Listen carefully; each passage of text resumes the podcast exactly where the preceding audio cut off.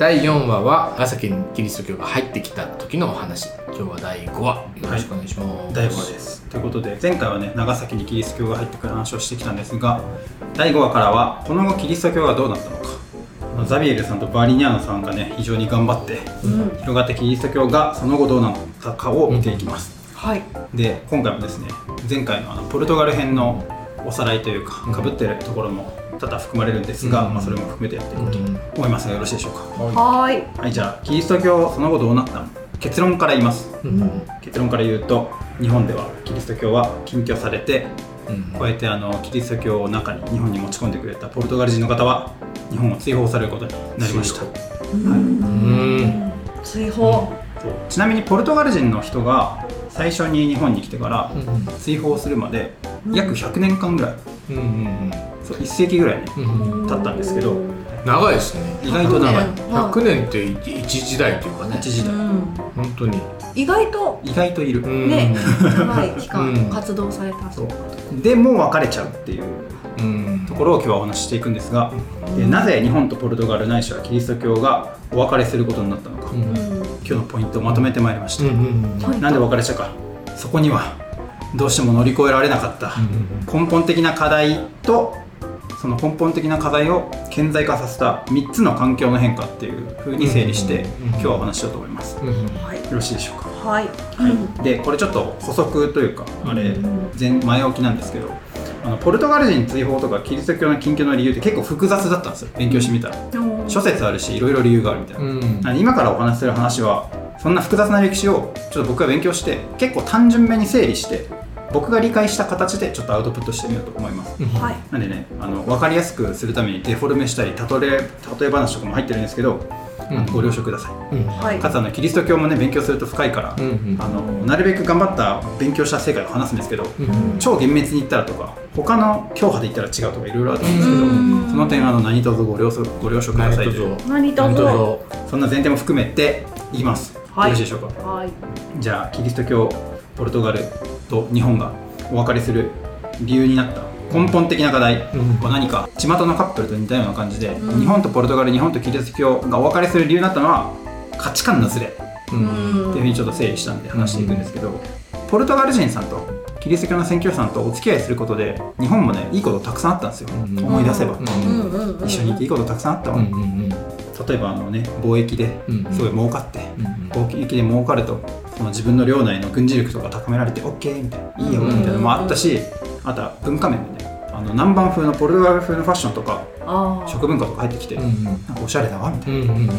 そうね。ニューウェーブね。ニューウェーブが来てる。でボンタンみたいな。かっこいいやつね。ありましたよね。ファッションとかニカポッカみたいなそうそうそうのとか？そうそう服装とか入ってきたりあとはまあ宗教面でも普通にこうストレートに宗教的なね救いとかうん。心の支えになったりとかあとそのキリスト教の力を使ってその領内の家臣とか領民を一致団結させるみたいな使い方もしてて、ん。まあそういういいいいことたくさんあったわけですよ、これをカップルにあえて例えるならばポルトガル人さんとキリスト教の方々と宣教師さんとお付き合いすると、まあ、お金持ちにもなれるしなんかおしゃれだし、まあ心の支えにもなるし、なんかいい人なんだけど、うん。なんかいい人なんだけど、なんかあれが気になるんだみたいなの。確かに、なんか、なんか他の要素はいいのに、価値観ちょっとなんか違和感あるなみたいな。うんなやっぱりなんでしょうね。付き合ってみないと分かんない。です付き合ってみないとね分かんない。ねやっぱりね。な。んでも。そうそう。みんなそうでしょ。ね。けどその価値観のズレって何だったかを今からパシッと言います、うん。はい。でそれが何かっていうとズバリ、まあ、僕が解釈するにですね当時のキリスト教かっこ一神教的な考え方が日本の考え方とうん。合わなかったっていうのが、うん。まあ、僕が勉強した限りの整理した限りの価値観のズレ、うこれどういうことかっていうと当時のキリスト教の考え方でキリスト教の教えだけが唯一絶対的に正しいうんっていうふうに、まあ、僕が勉強した限りうん。では思われていたらしくて、それがその日本の価値観とちょっとこう摩擦を引き起こすっていうのがポイントなんですけど、うん。じゃあ何が問題なのかうん。一つ目、唯一正しい。キリスト教が唯一正しい。って言われた時に、うん。それって裏を返すとキリスト教以外の教えは正しくないってことなんです。よ、うん。まあ日本の既存の宗教とか神道仏教は正しくない。うん。彼らは悪魔の宗教だみたいなふうに、うん。キリスト教の宣教師さんが言うことによって、うん。めちゃくちゃこう激しく対立することがはい。うんだからそのキリスト教も日本の宗教をこう悪く言ったり逆もまたしっかり。うんうん。で日本の神社とか仏閣とかを燃えちゃったり燃やされちゃったり、うん。キリスト教の信者の方にうん。あいろいろあの激しく対立する,、うんするんですけど、はい。これをちょっと分かりやすくなるか分かんないですけど アンナさんの大好きな BTS で例えてみると BTS だけが唯一絶対的に素晴らしい。他のアイドルグループはうん。悪魔のアイドルグループだって言ってなんかもう、うん。日本の国内のアイドルグループのなんかポスターとか燃やしたり。あー。なんかバーってしたらなんかゆゆゆしそうですよね。うんうんあ対立起きそうじゃないですか。ーもうバチバチですね。バチバチ。そんなのあかん。まあそれはただなる例えなんですけど、まあ、一神教なんで一つの神しか認めないっていう宗教なんでうん。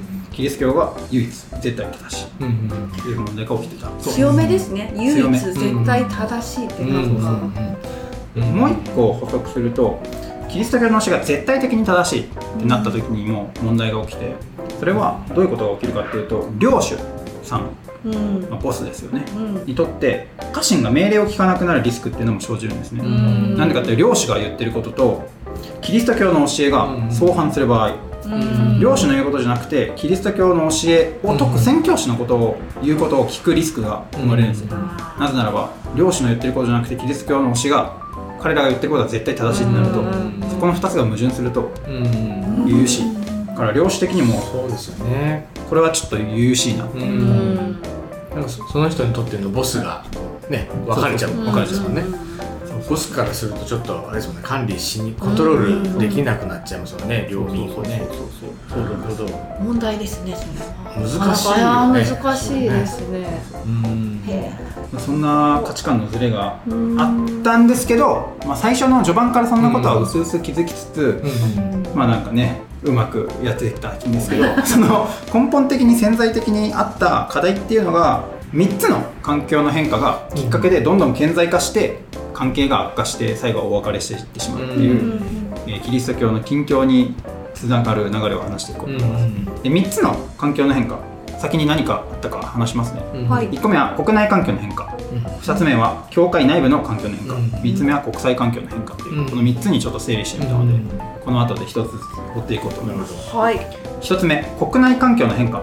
これ何が変化したかっていうとズバリ戦国時代が終わるっていうのうん。が起きます。ほうほう。で今から話すのはバリニャーノさん覚えてます、うん。はい。第3話で出てきた、うん彼が1回目日本に来ていろんな改革をねバシバシやったぐらい必殺仕事人が頑張った後ぐらいの話です。うん。はい。その後に何が起きたかっていうと豊臣秀吉さんが天下統一に近づいていきます、それがキリスト教の布教に大きな影響を与えるんですけど、戦国時代の場合は天下統一される前は宣教師さんは戦国大名からモテモテなんですよ。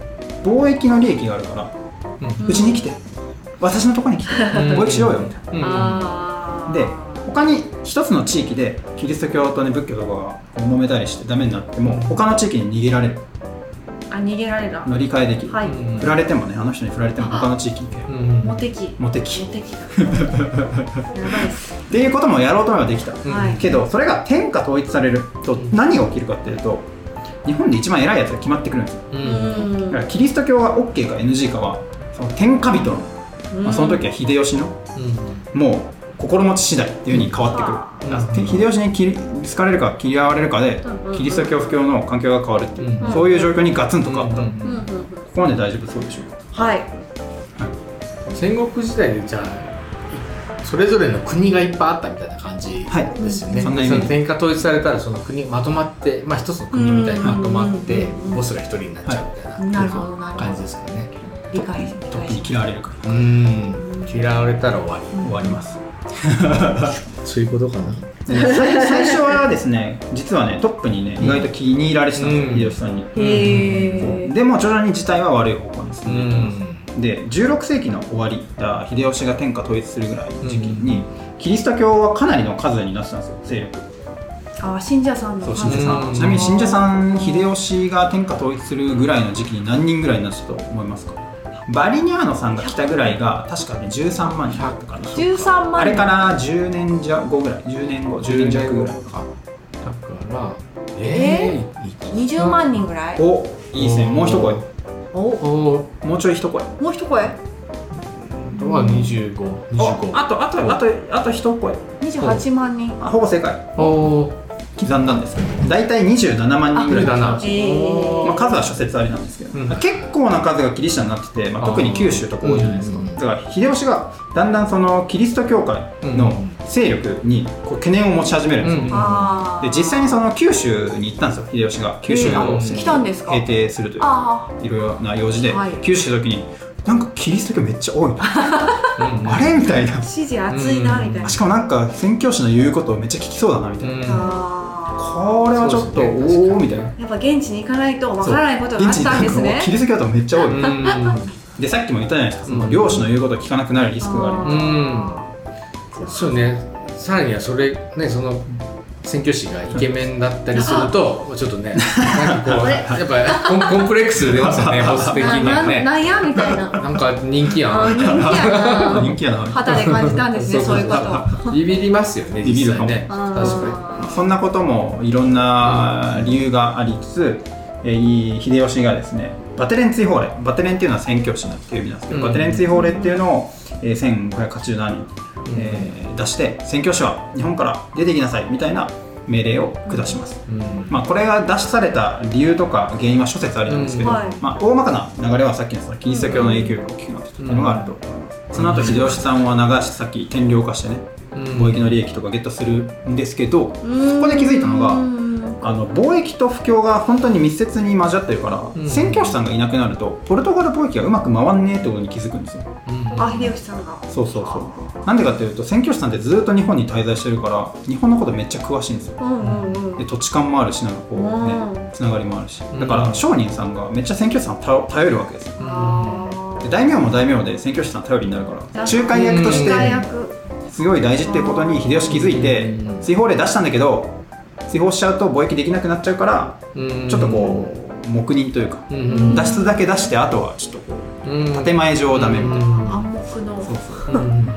そんな流れになるほどへえ一つ目国内環境の変化、うん。戦国時代終わって天下統一へ。うんそれがきっかけの一つ目です、はい。でも1個目のねバテレン追放令がバシッと出たっていう、うんキリスト教会にとってはちょっとびっくりする出来事が起こりましたけど、漢字だけ字面だけ見るとめちゃくちゃ強いですよね。で、追放例ですかね。水泡って言葉強いっすねはい。そうこ僕なんかそこれ習った時は、この字強いから、はい。完全にもうゼロになっちゃうぐらいの字面だなと思ったんですよ。だけあど、ー。ね、でもそのそういう貿易のねやっぱこうしなし続けなきゃならないからちょっとちょっとあのあれですね干渉地帯というか中間のあの扱いだったんですね。うん。そうそうそう完全には徹底されないような扱い。うん。完全には徹底されるほどですね。形式だけ、うんうん、うん。なるほど。そんな感じでございました。はい。まだ危機は続きます。うんうんアナザーきっかけ、うん2つ目いきます。教会内部の環境の変化ということで、あのー日本で布教してたのはイエズス会っていうグループなんですけど、うん彼らにライバルが出現します。うん。で今から話すのはバテレン追放令以降の話ですね。さっきはい。のお話の続き、でこれまで日本のキリスト教の布教っていうのはポルトガル王国が支援する、まあ、ポルトガル系のイエズス会っていうグループが主に布教したんですけどうん。ライバルが現れてそのその独占が崩れます。うん。スペイン系の修道会のフランシスコ会っていうのが日本にもやってくるんですよ。うん。ライバルが現れるみたいうん。なでまあ細かいことははしょるんですけど。でバテレン追放令出されたやつがそれがまだ有効なのにもかかわらずその新しく来たフランシスコ会が堂々と布教活動を開始するんですようんでなんかイエズス会こそそここそこそ隠れて何やっとんじゃいとかうんあとすごい日本に適応政策って言ってなんか日本の文化を豪に入れた豪に従い政策で布教してるのとか、そういうやり方を批判してうんこうやって布教するんだっていうふうに新しく来たフランシスコ会がガンガン布教するガンガン。まあでもすごい勢いでこう出てきたんですね。でポイントはバテレン追放令出てるのにそういうふうに活発に活動されるとちょっとね危なそうじゃないですか、うんうんそんな時に事件が起きてあのとあるスペインの船が日本に漂着するっていう事件が起きます。うん。その船の乗組員さんがなんかとある表紙で口が滑ってなんかスペインは宣教師を先兵として、まあ、先兵隊みたいな感じで日本に送り込んで、あの侵略の足がかりとするみたいなことを口走ってしまったらしくてあそれに根拠があるかどうかはあれなんですけど、はい。言っちゃったらしくてそれを聞いた秀吉が激怒してあその京都とか都を中心でうん。布教しているフランシスコ会の司祭とか信徒をお捕まえてあらあの罰せよということでうん。は捕まります。うん。なるほど。で彼らが京都から長崎に連れてこられてで処罰されたっていう事件が日本26世人の殉教っていうことで、うん。今カプセアドルートの前にね、うん。西坂公園っていう日本26世人がうん。処刑された殉教地がありますすごいね。この話して現場にいるってことですそよね。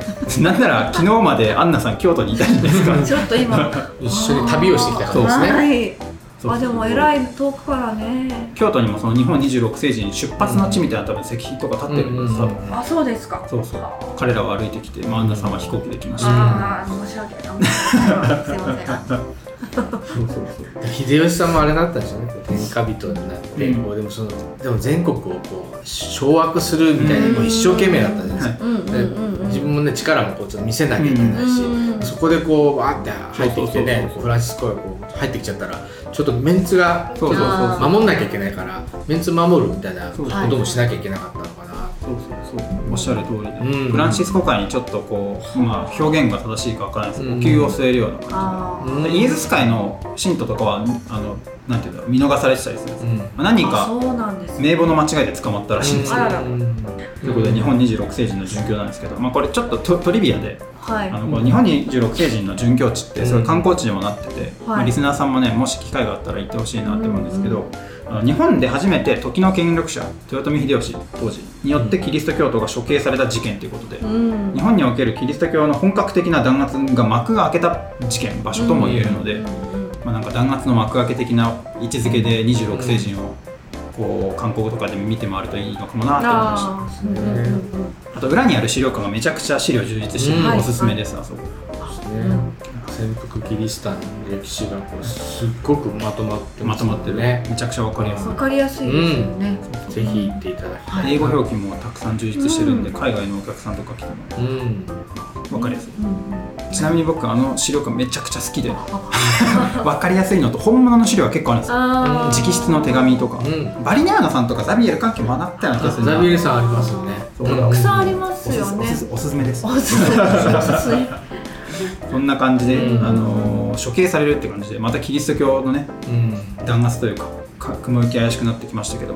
はい。3つ目の最後うん。きっかけ環境の変化をお話ししていいですか？今回最後、はい。3つ目。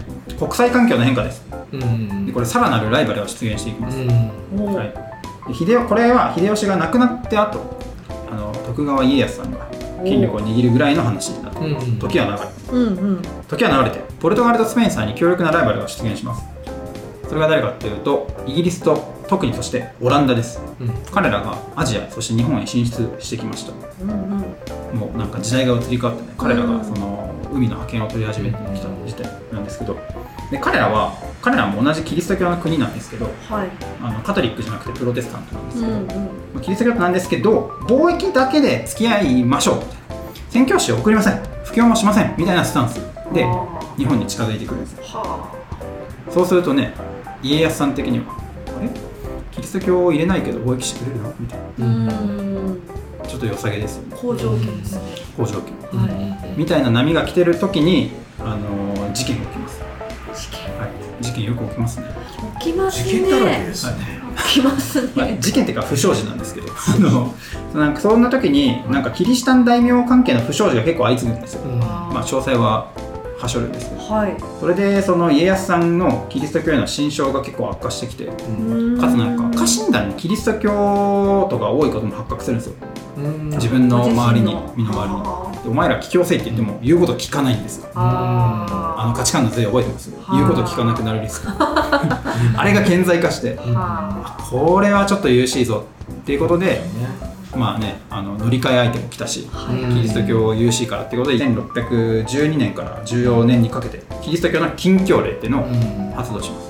これが本格的なキリスト教の禁教ですね。ううん。んバタレン追放令の時とより強い。より強い、うん。バテレン追放令は布教するななんですけど、うん。禁教令は布教もするなだし信仰もするなのダブルセット。ですうんドスッとドスッと。重いの来ましたね。ちなみに余談なんですけどこの禁教令が出た当時の信者数は何名ぐらいだったでしょうか？増えてますか？増えてます。さっきは何名でした？27ぐらい。だった30万人。おいいですね。37に10万人増えた。素晴らしい。37万人。40おー万人。はい。すごい。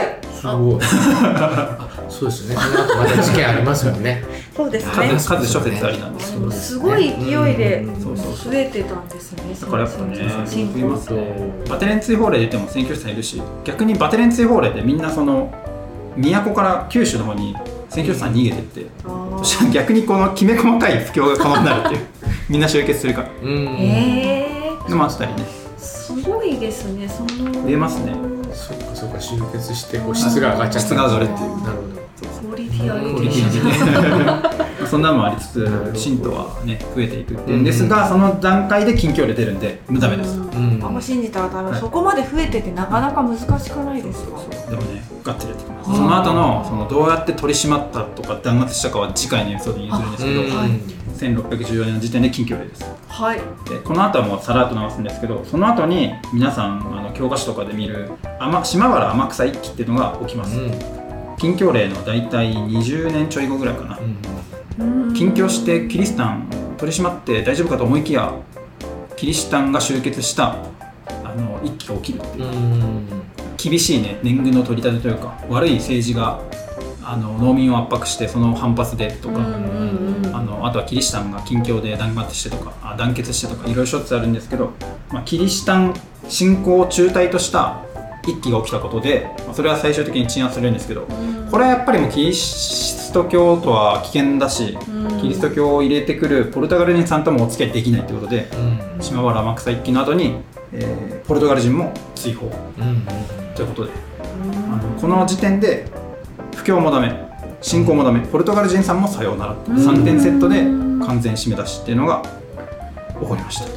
離縁ですね。リエンですね。あリゲンリあ破局ー破局破局を迎えた、まあね。価値観の違いがもともとあって、うん。それがいろんなイベントでズレが顕在化してくうる、ん。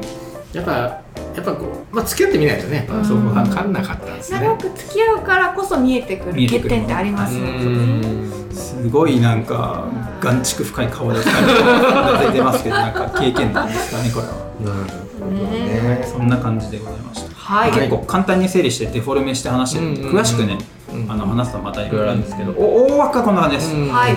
なぜキリスト教が禁教されたかなんとなく分かったでしょうか、大事なポイントが、うんポイント。分かりました。ありがとうございます。じゃあ次回は禁教された後の取り締まりとかうん。弾圧とか潜伏に至るまでの話をしようと思います、はーい